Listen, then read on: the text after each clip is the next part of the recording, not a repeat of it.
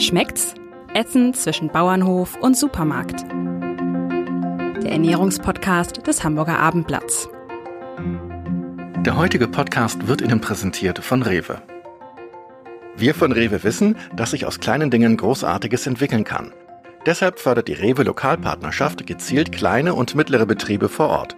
So stärken wir den ländlichen Raum und helfen, das Wissen und die handwerklichen Fähigkeiten zu bewahren. Hochwertige Lebensmittel aus der Region sind die Früchte unserer Arbeit, weil Wertschöpfung vor Ort beginnt. Die Rewe Lokalpartnerschaft für eine nachhaltige Zusammenarbeit mit lokalen Lieferanten und Erzeugern. Weitere Informationen unter regional.rewe.de. Herzlich willkommen zu unserem Ernährungspodcast Schmeckt's. Es geht um unser Essen. Wo kommt es her? Wo ist es unterwegs? Äh, was passiert, bevor es auf unseren Tellern liegt? Äh, es geht heute um eines meiner Lieblingsthemen, eines meiner Lieblingsnahrungsmittel, das Ei. Ein Klassiker. Ja, und dafür haben wir Ruth Staudenmeier zu Gast. Ähm, sie kommt vom Hof Schönecke, der liegt in Neu-Wulmsdorf, also südlich von Hamburg, ein sehr traditioneller Hof, der schon 1914 gegründet wurde von dem Ur-Ur, glaube ich, ist es Großvater ihres Manne, Mannes Henner Schönecke. In den 60er Jahren stiegen die Schöneckes ein in die Legehennenhaltung. Zunächst mit effizienten Käfigen, wie im Internet zu lesen ist. Aber inzwischen gibt es nur noch, logischerweise, nur noch Boden- und Freilandhaltung. Die Freilandhaltung gibt es auch schon in, äh, sehr, sehr lange bei Schöneckes. Und ähm, die, die die Verpackungen kennen äh, und die gibt's in fast ganz Hamburg oder ganz Hamburg zu kaufen, ähm, die wissen das auch, dass die Freiland Eier von Schönnecke schon ja traditionell ähm, hier in Hamburg gut zu bekommen sind. Frau Staudenmeier ist schon seit mehr als 20 Jahren mit in dem Betrieb verhaftet, ähm, ist seit 2011 auch dort Gesellschafterin, ist verantwortlich für den Einzelhandelsvertrieb in den Filialen und Marktgeschäften, die Schönnecke unterhält und hat dadurch natürlich einen engen Kontakt zur Kundschaft und bekommt die Trends der Lebensmittel mit äh, ähm, im, im Lebensmittelbereich. Und ähm, das wird sicherlich auch bei uns gleich noch ein bisschen ein Thema sein. Sie ist gelernte Kulturwissenschaftlerin und macht äh, Online-Marketing. Auch das hat sie gelernt. Äh, beide, Henna Schennecke und sie haben an der Uni Lüneburg studiert und sich dort kennengelernt. Das soll eigentlich jetzt auch reichen, Frau Staunmeier. Schön, dass Sie hier sind. Ich möchte eigentlich gleich anfangen Sie haben, äh, das hat zumindest das Abendblatt vor zwei, drei Jahren geschrieben, 55.000 Legehennen auf Ihrem Betrieb.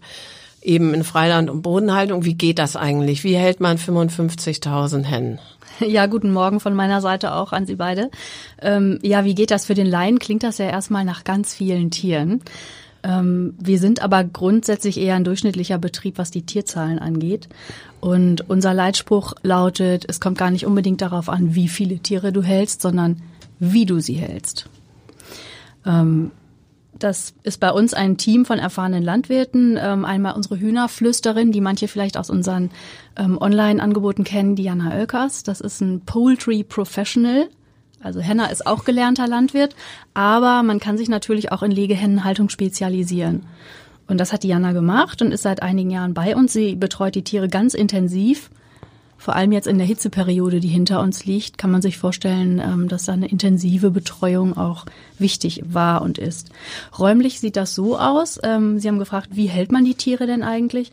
Wir haben drei Ställe, in denen unsere Legehennen untergebracht werden und ähm, das ist einmal der von Ihnen erwähnte Stammbetrieb, also da, wo unser Hof auch ursprünglich gegründet wurde. Der ist ja schon sehr alt. Das ist ein ganz altes, schmales Moorgrundstück. Das müssen sich die Hörer so vorstellen.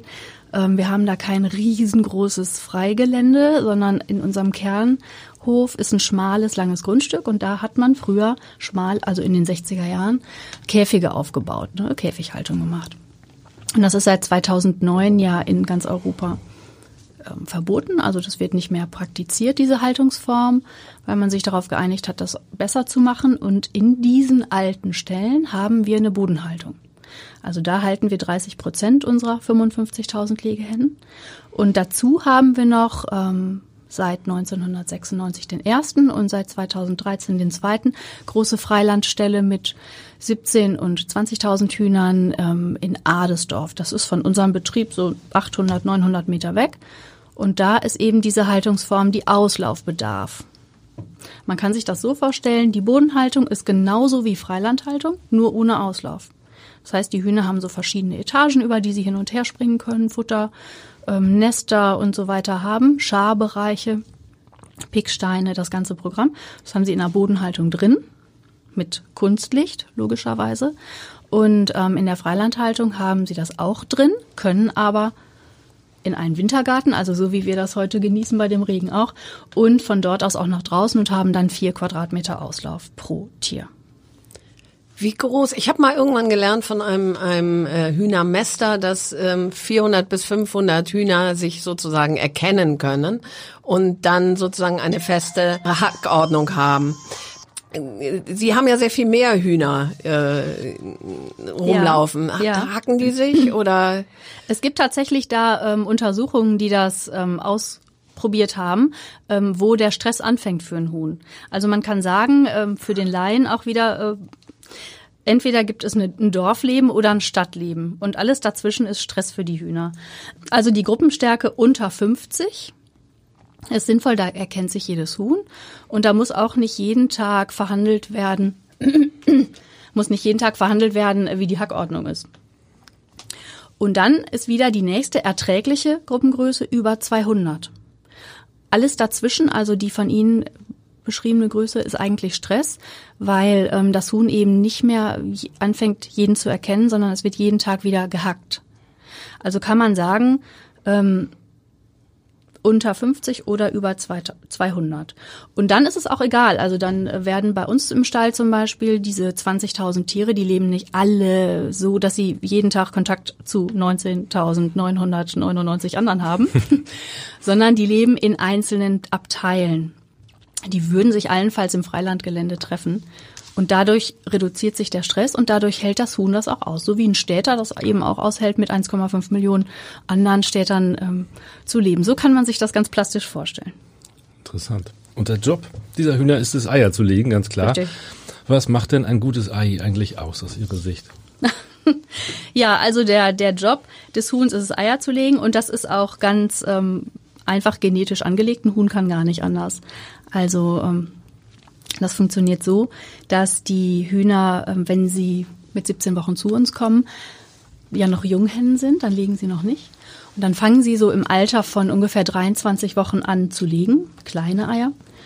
Und ähm, das sind eigentlich auch die, ich würde fast sagen, hochwertigsten Eier, weil sie äh, das haben, was ein gutes Ei ausmacht. Eine ganz hohe Schalenstabilität, eine ganz feste Schale. Junge Hennen haben noch viel Kalzium. Sie haben auf jeden Fall ein Dotter drin. Und dieser Dotter wird auch nicht größer, wenn das Ei größer wird. Das ist eine ganz häufige Kundenfrage. Viele Kunden wollen ja ein großes Ei haben, ein XL-Ei, mhm. äh, was ja eigentlich selten ist, weil ein Huhn fängt mit einem kleinen Ei an, endet dann in seinem Leben nach anderthalb Jahren mit einem großen Ei. Die werden aber seltener gelegt, logischerweise. So, und dieser Dotter wird nicht größer. Was mehr wird in einem großen Ei, ist die ich sag mal, Füllflüssigkeit. Das mhm. Eiweiß ist ja eine Füllflüssigkeit. Das heißt, unsinnigerweise Eiweiß hat aber gar nicht so viel Protein. Es ist wie ein Fruchtwasser. Ähm, diese Mini-Eier sind also schon die besten. Ne? Die sind knackig dunkelbraun gefärbt. Ähm, die haben dunkles Dotter. Also bei Freiland ich habe hier, das können die Hörer nicht sehen, ich habe so einen Farbfächer dabei, ähm, den legen wir dann testhalber immer an und gucken, passt die Dotterfarbe. In der Freilandhaltung kann man ähm, Carotinoide ins Futter mischen, dass man da eine, eine schöne Farbe erhält. Das wünscht sich der deutsche Kunde. Also der europäische Markt mag gerne ein dunkles Dotter haben. Bei Bio ist das anders, da sind die heller. So, und ein gutes Ei hat dann, wenn Sie es auf den auf einen Teller schlagen. Das ist auch gleichzeitig ein guter frische Test für alle, die es mal ausprobieren wollen jetzt zu Hause. Ähm, Sie schlagen ein Ei auf einen Teller und dann zerläuft ein frisches Ei nur am Rand und ähm, das Dotter wird gehalten von ein bisschen Eiweiß. Wie so eine kleine Insel sieht das mhm. aus. Also Dotter, Eiweißinsel, restliches Eiweiß. Und die Schale ist fest. So, also das ist ein gutes Ei. Super.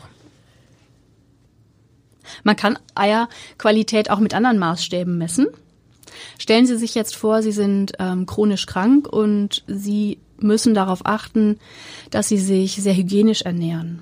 Dann ähm, ist es mit einem Schalenei, so heißen ja die Eier, die man in der Schachtel kauft, dann ist es mit einem Schalenei insofern kritisch, weil die natürlich, das ist ein Urprodukt, wir behandeln die ja in, in unseren Gefilden nicht, ähm, die sind nicht gewaschen, dann sind die keimbehaftet logischerweise. Wir sprechen selten von Salmonellen, das hat sich erledigt inzwischen. Ähm, Salmonellen haben wir alle im Griff in unserem Land, aber wir sprechen eben von Keimen. Und aus dem Gesichtspunkt, dass ich ein sauberes Lebensmittel haben möchte, waren früher die Käfigeier immer die Gewinner. Mhm. Welche Rolle spielt das Futter für die Qualität des Eis? Und was, was füttern Sie? Ähm, ja, das ist eine wichtige Frage. Ähm, das Futter spielt vor allem eine Rolle für die Henne selbst. Weil das Ei also kann, ich habe ja eben gesagt, über einen Farbstoff natürlich beeinflusst werden.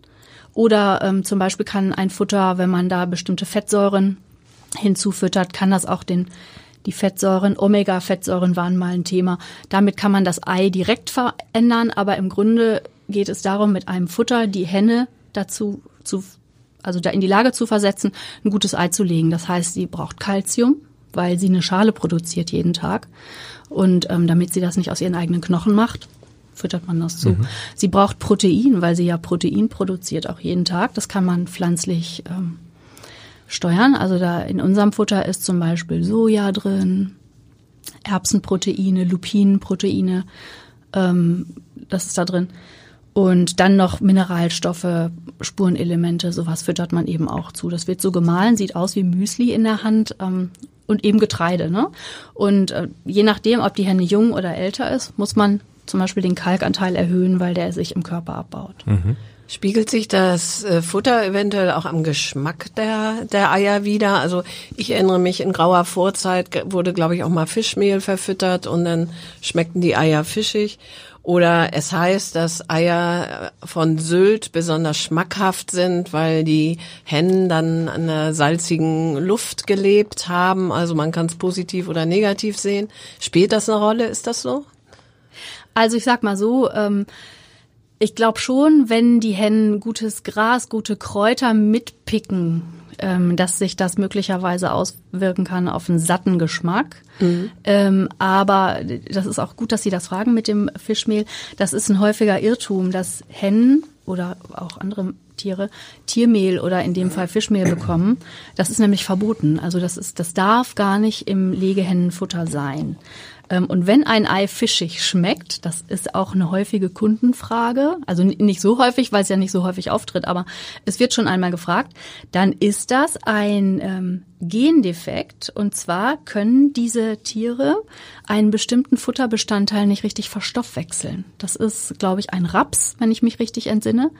Und dann schmeckt es für uns fischig vielleicht, aber es hat überhaupt nichts mit Futter oder so zu tun, sondern mit Genetik.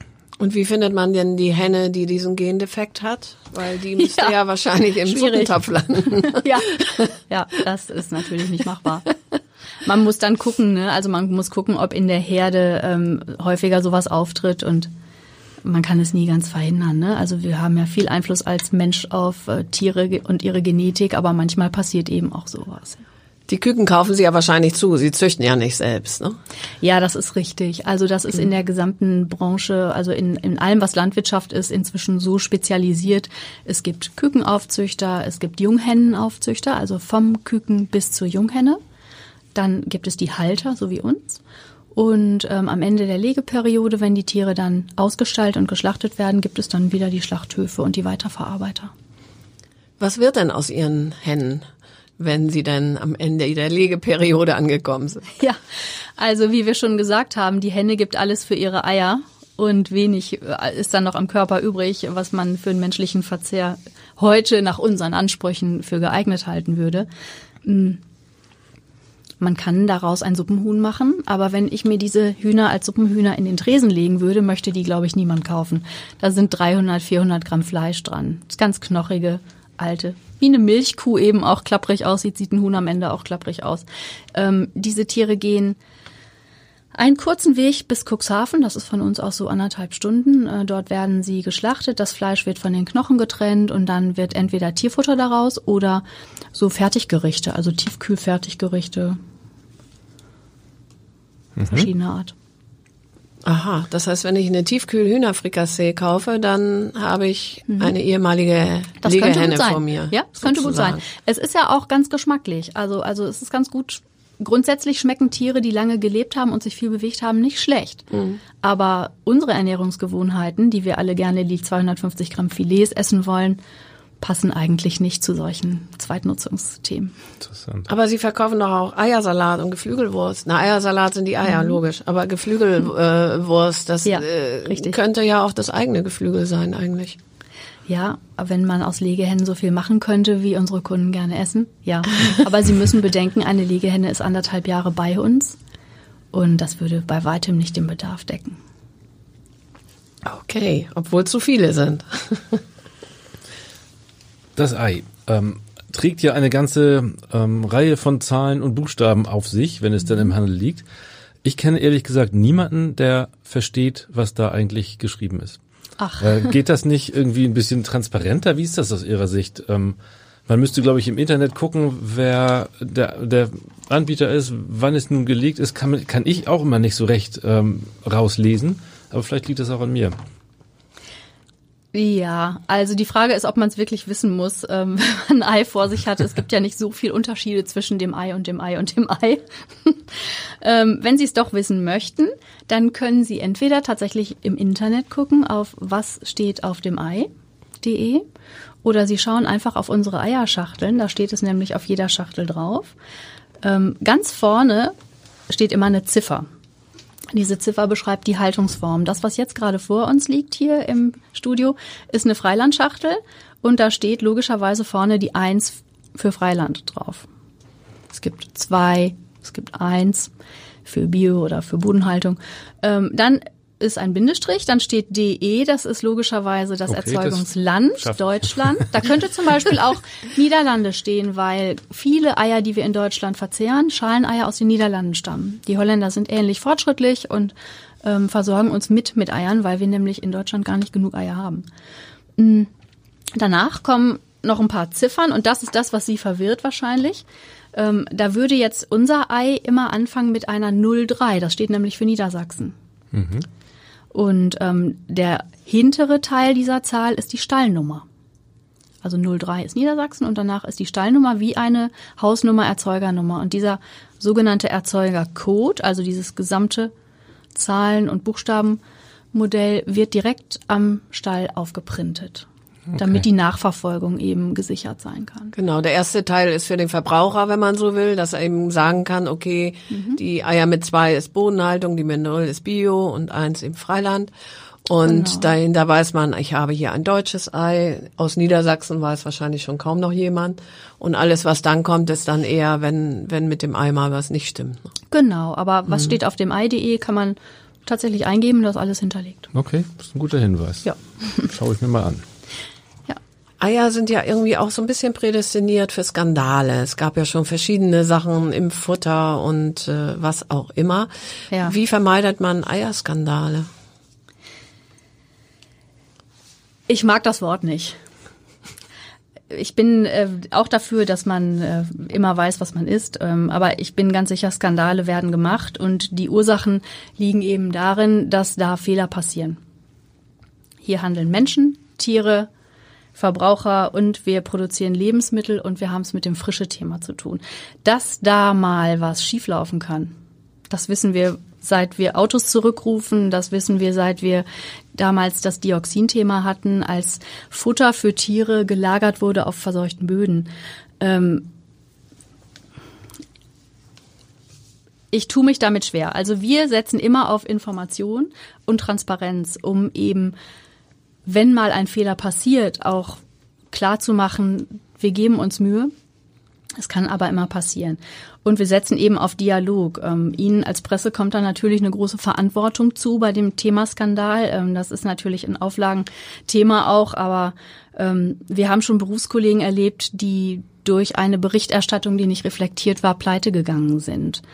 Ähm, Ja, also wir sind uns des, der Verantwortung bewusst. Wir haben in der Produktion, in der Sortierung, in der Verpackung Experten sitzen. Wir haben Leute, die das schon lange machen ähm, und sehr gut ausgebildet sind. Wir schulen ständig. Wir sind ja auch IFS zertifiziert ähm, und müssen daher ein ganz großes Augenmerk auf alle Prozesse legen, die bei uns stattfinden. Und dadurch wird man auch sehr viel aufmerksamer. Also je, je hochwertiger man liefert, das tun wir ja zum Beispiel mit dem Großhandel oder mit den, den Revis und Edeka dieser Welt auch.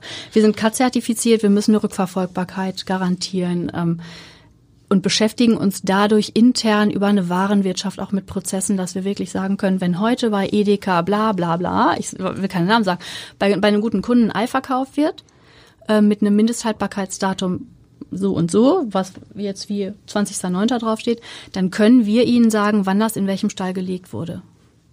Ähm, das kann verhindern, dass Themen hochkochen oder dass Fehler zu spät erkannt werden und dann einen sogenannten Skandal ähm, produzieren. Wir versuchen diese Transparenz, die wir bei uns im Betrieb haben, immer nach außen zu tragen. Auf jeder Schachtel steht eben drauf, besucht uns, guckt uns in den Stall.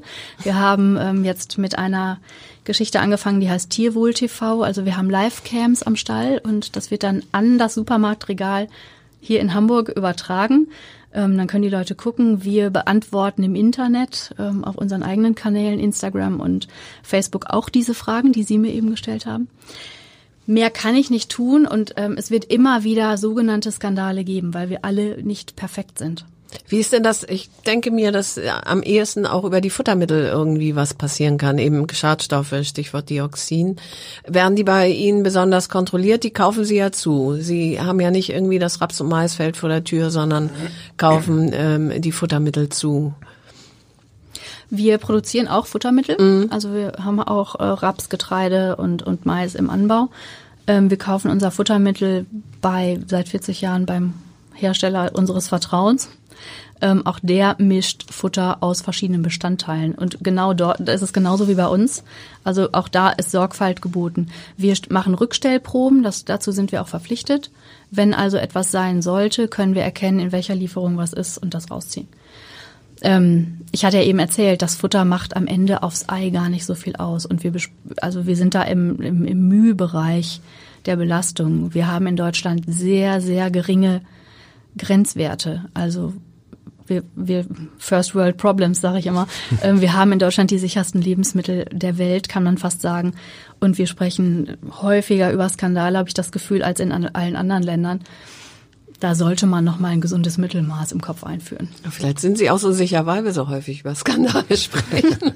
ja, wir kontrollieren uns alle gegenseitig. Die Henne-Ei-Frage ja, ist auf jeden Fall, auf jeden Fall. Wir haben auch gute Kontrollen und sehr aufmerksame Bürger.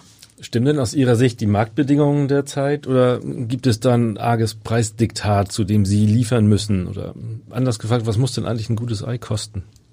Oh, das ist mhm. eine ganz interessante Frage. Also Henna würde jetzt weit ausholen, ähm, weil er da als Bundesvorsitzender der deutschen Eiererzeuger ja auch sehr in der Diskussion mit drin ist. Wir haben das große Glück, dass wir als kleiner mittelständischer Tierhalter und Legehennenbetrieb nicht diesem Preisdruck unterliegen. Wir haben uns früh entschieden, also wir, wir machen eigentlich eine Luxusvariante, wir vermarkten die Eier unseres kleinen Hofes, wir sind ja klein, als Markenei. Wir haben gesagt, wir machen das selber, wir, kauf, wir verkaufen unser Ei nicht in den Großhandel, dann wären wir nämlich dem Preisdiktat unterworfen. Dann würde es heißen, du kriegst jetzt 12 Cent für das Ei. Egal, was deine Leute kosten, deine gut ausgebildeten. Ähm, bei uns sind die Eierpreise zwischen 20 und 30 Cent. Ein Bio-Bruderhahnei ist da noch ein bisschen höher. Das Problem im deutschen Markt ist nicht ähm, der Druck, sondern das ist das Problem, dass die Deutschen zu billig einkaufen wollen. Mhm.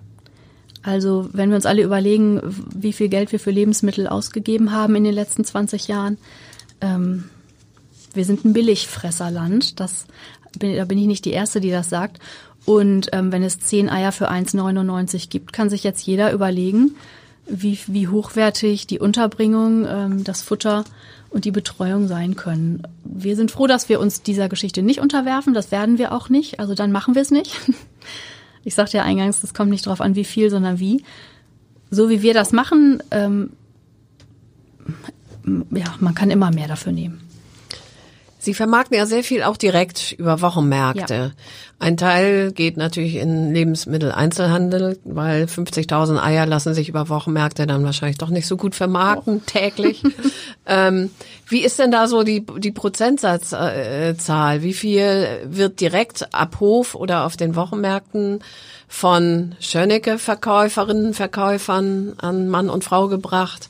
Wie viel geht in den äh, Lebensmitteleinzelhandel? Alles. also wir haben am, das ist immer ganz lustig. Ich lade jeden mal ein, in unserer Packstelle einen Tag ähm, dabei zu sein. Bei uns geht, ich sag mal, zehn Prozent in die eigenen Filialen und alles andere geht raus. 10, 15 Prozent gehen in den eigenen Laden und der Rest ist abends weg. Ja, zehn Prozent sind dann ja immer noch 5000 Eier. Also die muss man dann eben auch äh, mit dem eigenen Personal genau. an den Verkaufspunkten, wie es ja. so schön heißt. Also Eier machen nicht den ne? Hauptteil unseres Umsatzes aus, mhm. aber sie sind auf jeden Fall gerade auf den Wochenmärkten. Wir haben ja zwei äh, Standorte, die jeden Tag Markt haben in Hamburg. Und die Wiege unseres Betriebes ist in Hamburg-Harburg. Ganz liebe Grüße nach da draußen, ähm, die uns da seit über 100 Jahren die Stange halten. Da werden richtig viele Eier verkauft jeden Tag. Ja, die Harburger kennt Schönecke natürlich auch besonders ja. gut, weil das ist halt äh, ein Betrieb aus der Region dann. Ne? Mhm. Es gibt ja Kritik, dass männliche Küken ähm, der Legerassen sofort getötet werden. Ähm, gibt es da bei Ihnen mit diesen klassischen äh, Brüdereiern äh, Experimente? Sie haben sie, glaube ich, auch im Handel. Ja, also wir sind ja ganz gerne ganz vorne dabei. Ähm, und diese Bruderhahn-Eier, so nennt man das, äh, die heißen bei uns Paula und Paul und ähm, sind seit 2018 im Handel. Ähm, sind ein Nischenprodukt auf jeden Fall. Also es ist jetzt nichts, wovon man sagt, wir müssen jetzt nur noch das machen. Aber die Diskussion geht ja dahin, dass wir also Hahnenküken tötungsfreie Eiererzeugung machen in Deutschland und wir werden Ende des Jahres die erste Herde in unserem Stall einstallen, die eben aus einem solchen Programm kommt. Das heißt, dann haben Sie lauter Hähnchen rumlaufen, die dann Masthähnchen werden? Nein, das ist ja das Dilemma. Also ähm, die Legehennenhalter können ja keine Hähnchen abnehmen, weil wir ja nicht nebendran noch einen Stall haben, wo wir Männer unterbringen zum Mast. Ähm, es ist eine schwierige Diskussion. Wir haben das ethisch angestoßen in Deutschland. Ähm, jetzt müssen wir irgendwie eine Lösung dafür finden der Mensch muss wissen und der Zuhörer sollte wissen, diese Küken, die, also die werden begast. Ne? Das, das Schreddern ist seit über zehn Jahren überhaupt keine Praxis mehr. Also die werden begast und bleiben ja dann als Eintagsküken übrig.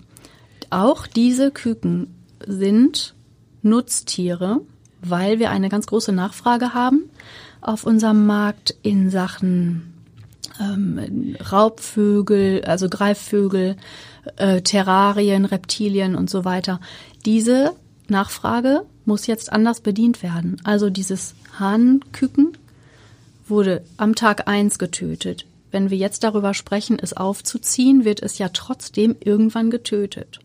Wir bauen uns jetzt, weil wir das so möchten, eine parallele Schiene auf, in, in der wir diese schlechten die setzen ja kein Fleisch an. Ich hatte das eben schon erzählt bei den Legern. Also wir bemühen uns jetzt, diese Hähnchen mit einem schlechten Fleischansatz trotzdem großzuziehen, um sie ja trotzdem irgendwann zu töten. Also die leben ja nicht bis in die Unendlichkeit. Und ähm, dann werden jetzt Fleischfabriken äh, gebaut, die eben dieses nicht so hochwertige Fleisch von den Knochen blasen, ich sage es einfach mal so drastisch, um dann ein Produkt daraus herzustellen. Dieses Produkt ist ein Bioprodukt und ein Bruderhahnprodukt. Das heißt, es wird ein sehr hoher Preis dafür erhoben werden für eine Fleischqualität, die uns alle eigentlich gar nicht so anfixt, die wir vielleicht gar nicht so gut finden, weil wir die tollen Maishähnchen essen wollen. Jetzt müssen wir die aber irgendwie vermarkten. Wir haben das versucht. Wir haben auch schon Bio-Bruderhahnfleisch versucht zu vermarkten. Das hat nicht so einen großen Erfolg gehabt. Ich bin da ganz ehrlich. Ähm, ich bin mit dieser Sache skeptisch. Also ich halte natürlich wie jeder nichts davon, Tiere sinnlos aufzuziehen, um sie dann zu töten. Also Organismen entstehen zu lassen, um sie dann abzutreiben. Noch besser wäre eben, wenn wir, und da ist die Branche ganz gut dabei, das schon im Ei klären können. Und dann können wir die Eier aufschlagen und dann kann man aus den Eiern was machen, weil Eier brauchen wir alle mhm. für eine Mayo oder für andere Lebensmittel, Backwaren.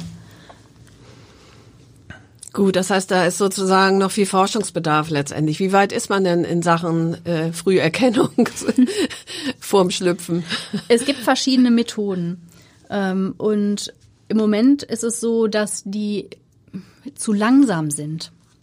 Also wir brauchen eine Methode, die früh, also möglichst vor dem neunten Tag, ähm, funktioniert und die dann auch so schnell funktioniert, dass wir die Eier, die jeden Tag durch die Brutmaschinen laufen, weil es geht ja auch um Masthähnchen oder um, um, um also der Legehennenbedarf ist ja riesengroß. Wir halten 45 Millionen Legehennen in Deutschland.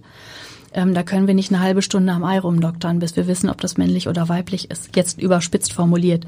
Ähm, wir sind da schon im Sekundenbereich und die Branche hat, wie ich finde, sehr gut ihre Hausaufgaben gemacht. Ähm, und man hofft eben, dass man da in den nächsten zwei Jahren handlungsbereit ist und das anbieten kann. Also Frau Klöckner hat da ja ganz deutliche Worte gefunden und da wird in der Eierbranche auch gut dran gearbeitet, muss man sagen. Mhm. Ist ja auch nicht direkt ihr Problem, weil sie kaufen dann die weiblichen Junghühner, sondern das ist dann ja eher das Problem der Züchter dann. Ja, aber ich glaube schon, ähm, diese Themen sind ja auch von der Bevölkerung aufgekommen und von der Politik, dass das dann schon unser Thema wird, denn wenn du keine hahnkükentötungsfreie äh, Legehenne mehr hältst und das vielleicht auch nicht auf der Packung stehen hast, ähm, wirst du eben wettbewerbsmäßig dann irgendwann auch nicht mehr dabei sein. Insofern, ja. Können Sie mir den Unterschied zwischen einem Bio-Ei und einem Freilandei erklären? Ja, ein Bio-Ei ist auch ein Freilandei. ah ja, okay. ein ähm, Freilandei ist ein Ei einer Henne, die in dem beschriebenen Stall lebt. Mhm. Ne? Kann immer raus und so. Und das ist im Biobereich genauso nur dass die eben Biofutter bekommen und ähm, im Biofutter ist zum Beispiel kein Carotinoid. Dadurch sind die ähm, Biodotter heller. Ein hellgelberes Dotter ist das. Und ansonsten ist die Tendenz in dem Biobereich, die Ställe sind ein bisschen kleiner und ähm, die Gruppen sind kleiner. Aber wir haben ja eben schon gesagt, alles über 200 ist dem Huhn egal. Also das ist der einzige Unterschied natürlich. Also die, die, der Auslauf wird biologisch bewirtschaftet und nicht konventionell und das Futter eben. Aber sind die gleichen Hühner. Mhm. Was heißt, der Auslauf wird biologisch bewirtschaftet? Na, nach Biolandkriterien oder je nachdem, welches Biozertifikat der Betrieb dann, dann wenige hat. Düngeeinheit pro Quadratmeter Auslauf? Braucht man im Hühnerauslauf sowieso nicht. Mhm. Ja, aber, nee, aber ich meine, was die Viecher drauf scheißen, um es ganz deutlich ja. zu sagen. Ja, ja, das, das machen die ja selbst, genau. Also ist die Hühnerdichte geringer bei Bio? Womöglich. Ähm, im Auslauf ist die Dichte so, wie die Hühner das entscheiden und sich wohlfühlen. Das ist auch noch, da kann man auch noch einen ganzen Tag mitfüllen mit dem Thema. Wie sinnvoll ist vier Quadratmeter Auslauf pro Huhn?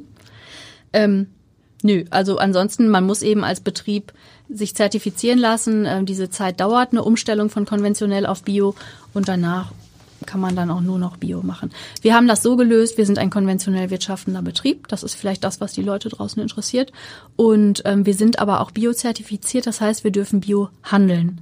Und wir haben feste Partner in ähm, Niedersachsen und in Mecklenburg, also hier in der Metropolregion kann man sagen, ähm, von wo eben die Eier kommen. Und da kommen im Übrigen auch die Bruderhahn-Eier her, aus Mecklenburg.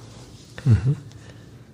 Daher auch diese Bio-Label auf ihrer Internetseite, die ich zufällig entdeckt genau. habe. Das ist dann eben nicht das Schönecker-Ei, sondern das zugekaufte Bio-Ei. Genau, ja. Mhm. Genau. Und da machen wir das so wie beim Fleisch auch. Äh, wir gucken uns die Leute an und gucken an, sind die so äh, wie wir, haben die die gleichen äh, Maßstäbe für die Tierhaltung und dann findet man da ganz gut Partner hier in der Region. Apropos Zukauf, äh, wenn ein Biohändler jetzt selbst zu wenig Eier produziert, kann er ja zukaufen und sie quasi als seine Eier in den Handel bringen, wenn ich das richtig weiß. Ähm, da gibt es dann Zwischenhändler. Ja. Ähm, und so ein Ei ist dann manchmal hunderte von Kilometer unterwegs, bevor es letztlich ähm, an der eigentlichen, am eigentlichen Bestimmungsort ist. Kann man das nicht irgendwie umgehen? Das ist äh, nicht ganz so schlau, oder? Ja, es ist im Bio-Bereich eben schwierig, weil ähm, da es gibt nicht viele Halter, es gibt eine Nachfrage und das muss man irgendwie zusammenbringen. Ne? Wir, wir haben ja auch Honig aus dem alten Land und Honig aus Chile. Der chilenische ist dann Bio und der aus dem alten Land nicht. Mhm. Das ist Das ist der Wunsch des Verbrauchers und dem wird nachgekommen. Ne? Also das ist so wie die Allgäuer Milch, die wir hier oben konsumieren, obwohl wir immer in Schleswig-Holstein oder in Dithmarschen auch Kühe haben. Ja, ja, das ist so. Punkt. Ja, Dafür könnte man dann die Kennzahl, also wer es wirklich wissen will, würde das ja an der Kennzahl, an diesen Kennzeichnungen ja. erkennen, an dieser Bundeslandnummer, ne? Oder wenn es ja. nicht aus Deutschland kommt, dann halt auch schon an der, am, am Länderkennzeichen. Richtig. Also Sie können davon ausgehen, ähm, dass ab und zu mal ein Ei von woanders kommt, weil wir in Deutschland in etwa 72 Prozent der Schaleneier, die wir hier benutzen, ähm, selbst produzieren können. Also müssen sie von woanders kommen. Ja gut, die Niederländer können aber in Nordrhein-Westfalen bleiben, einfach transporttechnisch. Wäre es ganz sinnvoll. Ja, ist auch das bevölkerungsreichste Bundesland. Eben. Da werden wohl viele Eier hingehen. Bleiben quasi auf dem Weg nach Deutschland gleich da hängen dann. Anderes Thema. Ei ist ja, oder Eier sind ja so als, als äh, Cholesterinbomben. Äh, verschrien. Was ist da eigentlich dran? Ist das äh, noch Stand der Forschung oder ist das eine altertümliche Ansicht? Ähm, ja und ja. Da ist Cholesterin drin. Auf jeden Fall, äh, weil das auch wichtig ist für uns als, also für unseren Körper. Wir brauchen das. Mm, und wo wir besser sind heute in der Forschung oder schlauer oder vielleicht kommt auch morgen noch eine neue Idee dazu. Aber die Ärzte sagen, dass der Körper das ausscheidet, was er nicht braucht. Und insofern können wir uns, auch wenn wir drei Eier am Tag essen, kann das Ei nicht dann verantwortlich sein, wenn wir eine Gefäßverkalkung haben. Das sollte nicht der Grund gewesen sein. Sie können also bedenkenlos Eier verzehren, so viele Sie möchten und so lange Sie Lust darauf haben. Und sie sind ja wenigstens kalorienarm auf der anderen Seite, ne? Ja, ein Ei hat ungefähr 82 Kalorien macht lange satt, weil das Protein eben ähm, satt macht da drin und äh, Sie können es ja vielseitig verwenden. Also ein Salat mit einem Ei drauf oder mein Favorit Wachtelspiegeleier auf Salat im Sommer. Ähm, es macht satt, es macht glücklich, es ist ein tolles äh, Mundgefühl, so ein, so ein schönes Eidotter im Mund. Also, liebe Leute da draußen, esst Eier, solange sie euch nützen. Das sagt immer Heiner Schönecke, unser Marktidol. Und so ist das auch. Eier können alles, machen alles mit, äh, machen einfach Spaß. Das ist ja auch ein, ein weltumspannendes Nahrungsmittel. Ne? Also ich glaube, es gibt kein, kein, keine Region, kein Land, kein Kontinent, wo nicht auch Eier in ja. verschiedensten Formen gegessen werden. Und immer sehr wertvoll. Also Eier ja. werden immer als sehr, sehr wertvoll ähm, erachtet. Ist es eigentlich richtig, dass man ein gutes Ei in einer dicken Schale erkennt? Ja, also was heißt gut, ne? Also es ist günstig, wenn das, wenn die dick ist, weil sonst geht sie auf dem Weg nach Hause vielleicht kaputt. am Aber Ende zählt der Inhalt. macht es keinen, äh, macht es keinen Unterschied. Nee. Die sind am Anfang eben, die sind die Schalen dicker, weil das Huhn noch fitter ist und mehr Kalzium vielleicht zur Verfügung hat, aber am Ende zählt der Geschmack drin. Sie vermarkten ja, Sie sagten vorhin schon, Eier sind nicht Ihr Hauptumsatz. Also sollten wir noch mal ganz kurz auf den Hauptumsatz zu sprechen kommen. Sie vermarkten ja auch Geflügelfleisch und eben auch Geflügelprodukte von anderen Produzenten. Das äh, läuft nicht alles noch bei Ihnen rum, was Sie da vermarkten oder ist rumgelaufen. Nach welchen Kriterien wird das ausgesucht? Sie sagten ja eben schon bei den Eierzukäufen, wir gucken, ob die Produzenten ähm, eine ähnliche Philosophie ja. äh, verfolgen. Das ist natürlich äh, bei demselben, äh, bei derselben Haltung sehr einfach, aber wenn es dann um Masthühner geht, ähm, zum Beispiel oder oder um, um, mhm. um Puten oder anderes Geflügel. Ähm, wie suchen Sie sich da die Produzenten aus? Und da kommen ja auch welche aus Frankreich, das ist ja schon weit weg. Ne? Ja, das stimmt. Ähm, da hole ich ganz kurz ein bisschen weiter aus. Als Inhaber geführter Betrieb, der wir sind, haben wir den großen Luxus, mit den Leuten zusammenarbeiten zu dürfen, die wir gerne mögen. Und das ist schon ein ganz wichtiger Faktor in der Auswahl, denn Leute, denen man gut aufs Fell gucken kann, wie man bei uns da draußen so sagt, die machen eigentlich auch ein gutes, ehrliches Produkt. Ähm, nichtsdestotrotz ist Qualität ein Thema und das haben wir sehr früh erkannt. Wir sind 2005, da hatten wir noch keine Kinder, mal zwei Wochen durch Frankreich gefahren, 5000 Kilometer und haben wir haben gewusst, weil die Verbrauchernachfrage in Hamburg, wir sind ja hier in Hamburg und ähm, wir haben durch Airbus zum Beispiel viele Franzosen in Hamburg. Ähm, wir haben Leute, die immer mal gefragt haben nach Freilandgeflügel. So wie irgendwann ja auch Freilandeier gekauft wurden und früher nicht. Also wir haben diesen Trend erkannt und sind dann durch Frankreich gefahren, weil man wusste, dort wird das produziert. Das hat ja auch was mit Klima zu tun. Ich kann bei dem Wetter, was wir jetzt haben hier draußen, ich kann die Hühner rauslassen, aber dann muss ich denen Medikamente geben nach zwei Tagen, weil die sich erkältet haben. Das geht in Frankreich besser und wir haben da gefunden, was wir gesucht haben im Südwesten. Viele werden diese Region aus dem Urlaub kennen. Das ist so zwischen Bordeaux und Biarritz. Das sind Pinienwälder, in denen die Hühner freilaufen.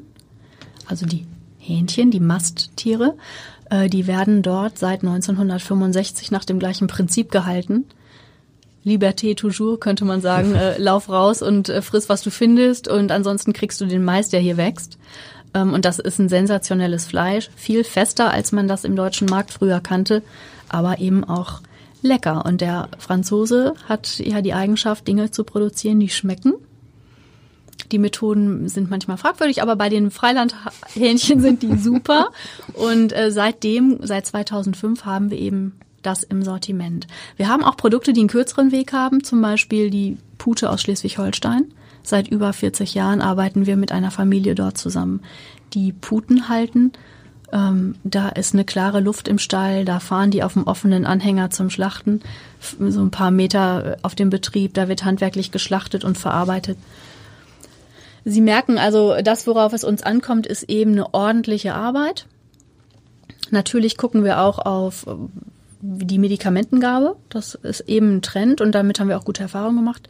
Das Maishähnchen aus Deutschland, was es inzwischen auch gibt, kann das auch ohne. Die Puten kommen ohne aus. Das hat der einfach ausprobiert, der Halter. Und solche Leute mögen wir, die so einfach innovativ rangehen und sagen, ich kann doch irgendwie mein Produkt noch besser machen. Und das sind dann unsere Partner. Und da sind wir sehr stolz drauf, auf diese langjährigen Beziehungen und wir haben eben über Skandale gesprochen. Wir sind immer durch diese Themen gut durchgekommen, weil wir seit langer Zeit mit den richtigen Leuten zusammenarbeiten. Übrigens, während wir jetzt hier gerade sitzen, verkostet ein Team bei uns ähm, eine neue Schweinerasse in Dithmarschen. Die sitzen jetzt da und essen Schweinefleisch, weil wir ja auch ein bisschen Schwein und Rind im Sortiment haben. Und ähm, da ist ein Bauer, der eine neue Züchtung macht. Eine Kreuzung darf ich noch nicht so viel verraten. Und die verkosten heute über Kreuz das eine gegen das andere. Das ist einmal unser Fleischsommelier, der Andreas Stockfleet. Der kennt sich richtig aus, der ist Schlachtermeister. Im Übrigen, also nicht wir beiden Chefs wissen alles, sondern ähm, der ist auch ganz wichtig. Unsere ähm, Landwirtin ist dabei, weil die sich mit Tierhaltung auskennt. Die kommt aus dem Schweinebereich. Und so machen wir das. Also da fährt ein ganzes Team los. Im Übrigen fliegen wir auch nach Frankreich mit Mädels aus dem Verkauf und gucken uns das regelmäßig an, ob das noch genauso ist, wie wir uns das wünschen. Das Antwort? klingt nach einem netten Ausflug. Ja, es ist ein genau. Traumjob. Wenn Sie also mal eine Journalistin dabei haben wollen, also ja. stünde, glaube ich, zur Verfügung. Ja, wir suchen auch immer noch gute Leute. Also wer da mitmachen will. Ja, Fleischsommelier könnte ich mir auch vorstellen zwischendurch. Ja, müssen Sie vorher Schlachtermeister sein. Okay, dann doch nicht. Das ist ein harter Weg. Ja, Frau Staudmeier, vielen Dank. Ähm, ich glaube, bis hierhin haben wir weitgehend die Fragen geklärt, die wir klären wollten. Ähm, das war sehr interessant. Das hat Spaß gemacht. Vielen Dank für Ihren Besuch.